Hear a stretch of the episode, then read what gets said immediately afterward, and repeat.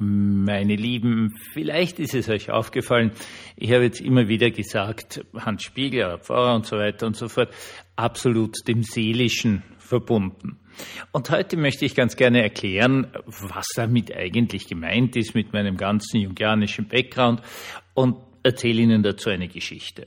Also, ich nehme jetzt seit einer Woche diese Corticosteroide, jetzt zwei Tabletten bis jetzt in der ersten Woche am Tag, in der Früh immer, ab heute eine.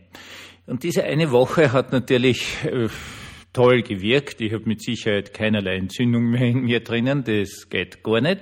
Hatte aber zum Beispiel den sehr unangenehmen Nachteil, dass ich gestern am Abend in der Nacht irrsinnig aufgekratzt war, schlussendlich nur vier Stunden geschlafen habe, um mich das dementsprechend ziemlich arg gefühlt habe. Aber das ist nicht das Entscheidende, weil jetzt ist also eine Woche eine Tablette, dann nächste Woche eine halbe und dann noch eine Viertel, das wird das immer so runtergefahren. Und damit ist natürlich eine Frage entsteht jetzt in mir, naja, wie geht's jetzt weiter? Also das ist eine wichtige Frage, die in mir entstanden ist. Äh, entweder waren durch die vielen verschiedenen Infektionen, dass da jetzt dann irgendein Entzündungsherd im Körper entstanden ist und der wird ihm jetzt runtergefahren und ist dann, so wollen wir hoffen, mehr oder minder vorbei. Muss nicht sein. Also wenn jetzt die äh, Entzündungshemmer immer weniger werden, kann das wieder da sein. Das wäre eine sehr blöde Geschichte. Eine wirklich sehr, sehr blöde Geschichte, eine wirklich gefährliche Geschichte. Ähm, ja. Und das ist was Witziges passiert heute. Dann hat mein Ich zu mir gesagt, okay Hans, du weißt eh, du bist völlig in Gottes Hand und wirklich, wenn schlecht ausgeht, du weißt ja, wo du hinkommst. Und ich habe darauf mit totaler Erleichterung reagiert. Herzlich willkommen zum Tagebuch eines Pfarrers von eurem Hans Spiegel, wie immer dem Seelischen zu 100 Prozent verpflichtet. Ähm, ja, wenn ich jetzt als Christ das Wort seelisch verwende, dann werden Sie natürlich zunächst einmal annehmen, ich meine hier die christlichen Seelenvorstellung, also etwas, was uns von Gott unzerstörbar mitgegeben ist. Nun, äh, ja, aber nicht wirklich. Also wenn ich jetzt vom Seelischen spreche, dann spreche ich von dem, was von dieser von Gott in uns eingesetzten Seele, Meister Eckehart hätte gesprochen vom göttlichen Funken, im Menschen die alte Theologie vom Logos Spermatikos, dann ist dieser nicht direkt beobachtbar. Das geht nicht, weil das ist was Göttliches und das Göttliche entzieht sich uns. Wir würden es auch nicht ertragen. Das ist die alte Geschichte. Man kann Gott nicht sehen, sonst stirbt man sofort.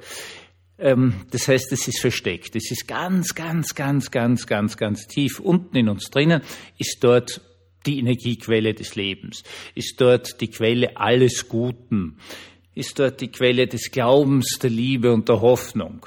Ja, aber das ist Quelle. Also ich sehe die Quelle selbst nicht, aber ich sehe zum Beispiel Glauben, Liebe und Hoffnung. Das heißt, ich sehe die Auswirkungen.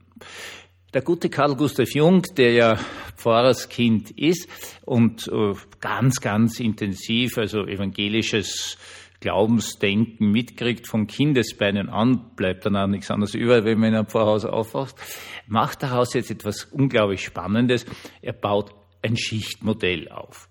Und dieses Schichtmodell beginnt schon beim Ich und ich werde jetzt immer wieder einen Begriff verwenden, nämlich den des Komplexes. Jetzt hat dieses Wort eine ganz schlechte Konnotation im Deutschen, komplex, ne? komplexler, jemand, der komplex beladen ist. Gemeint ist jetzt bei Karl Gustav Jung ganz was anderes, nämlich die Tatsache, dass zum Beispiel unser Ich ein Komplex ist, das heißt, wie ein Puzzle zusammengesetzt ist, aus ganz, ganz, ganz vielen verschiedenen Dingen. Deswegen vorhin diesen eigenartigen Satz, mein Ich hat zu mir gesagt. Mein Ich besteht jetzt aus ganz vielen Dingen. Und je älter ich werde und desto mehr, da ich mich ja eh pausenlos mit Theologie beschäftige, desto christlicher wird mein Ich.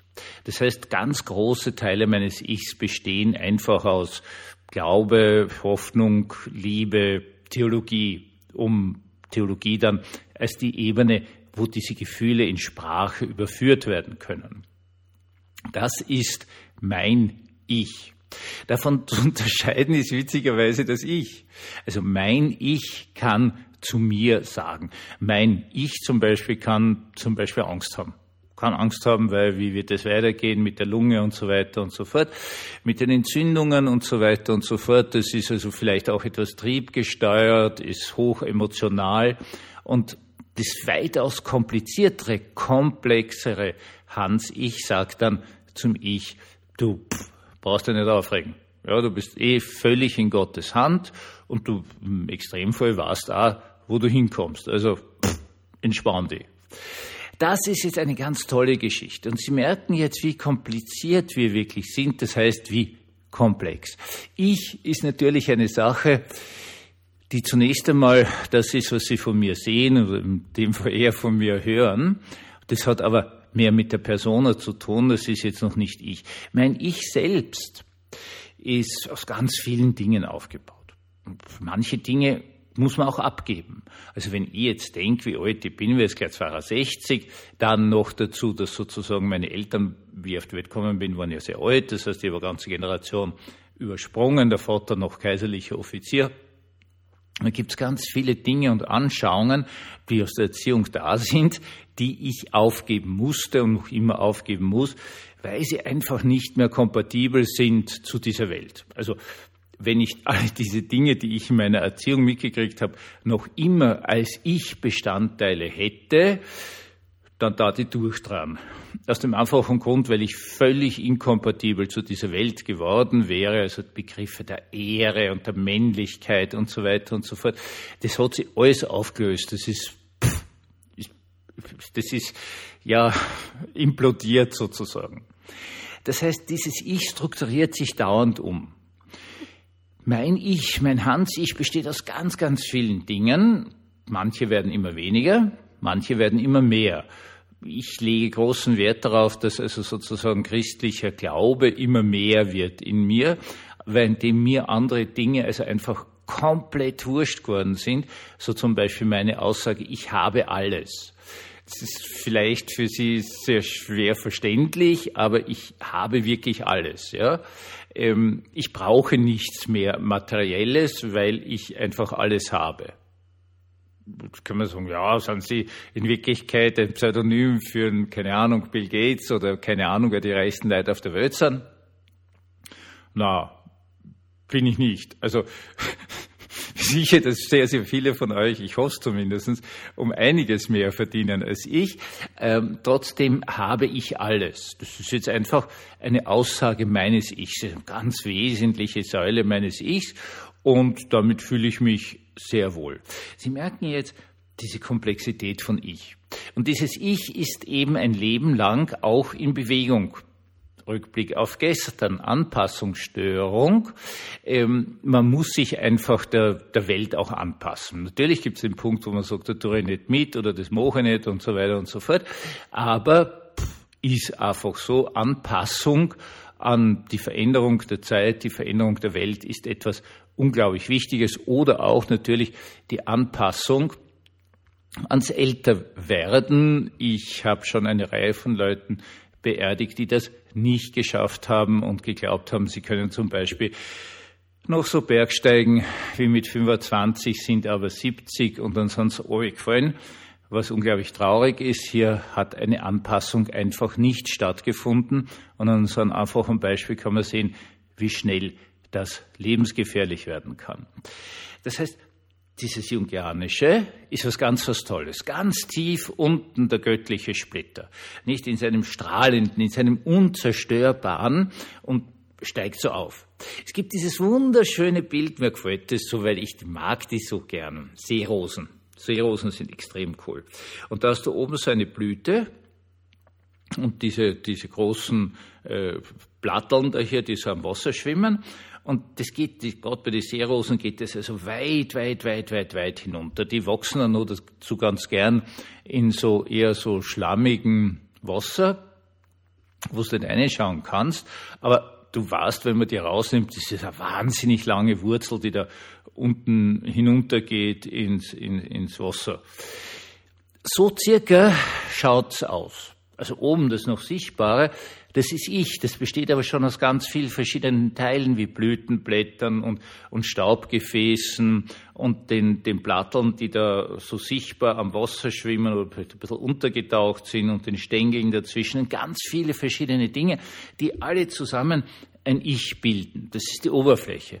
Und dann geht's weit, weit, weit, weit, weit, weit, weit hinunter.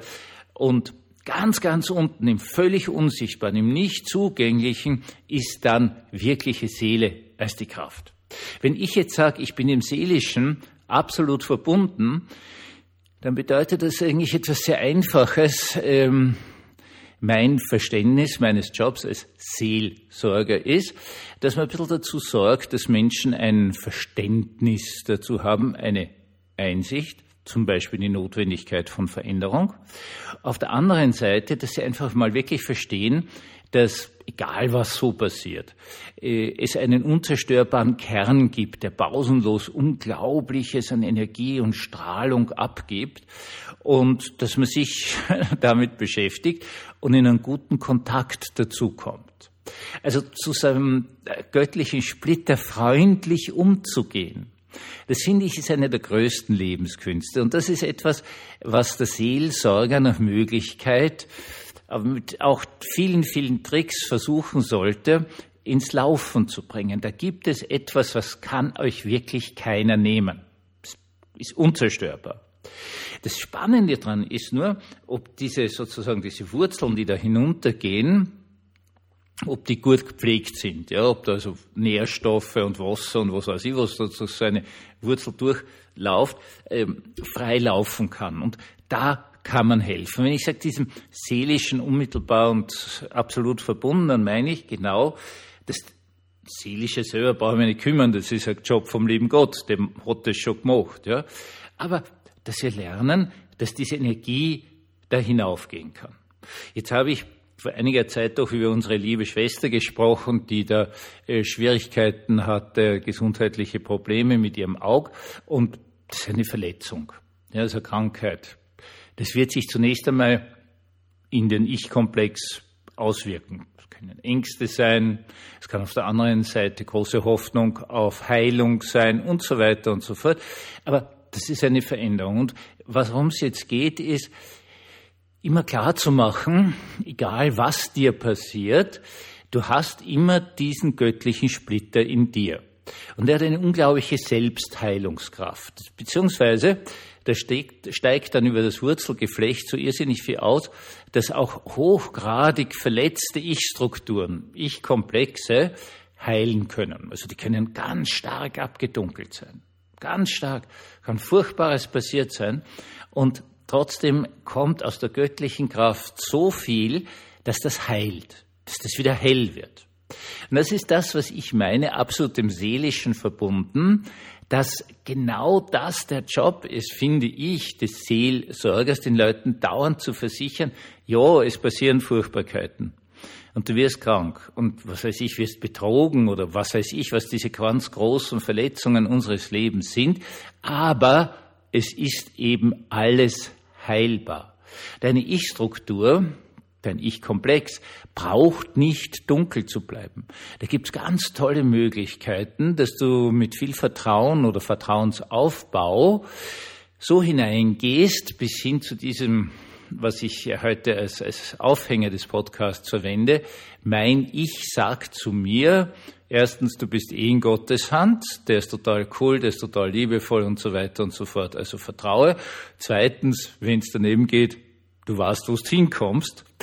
Das heißt auf gut Deutsch, das sind so diese ganz wesentlichen Aussagen, wo etwas, was dunkel ist, wieder hell werden kann.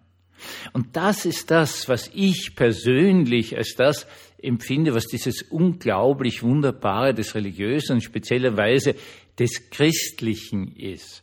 Wir sind allen Ernstes untrennbar mit einer göttlichen Energie verbunden.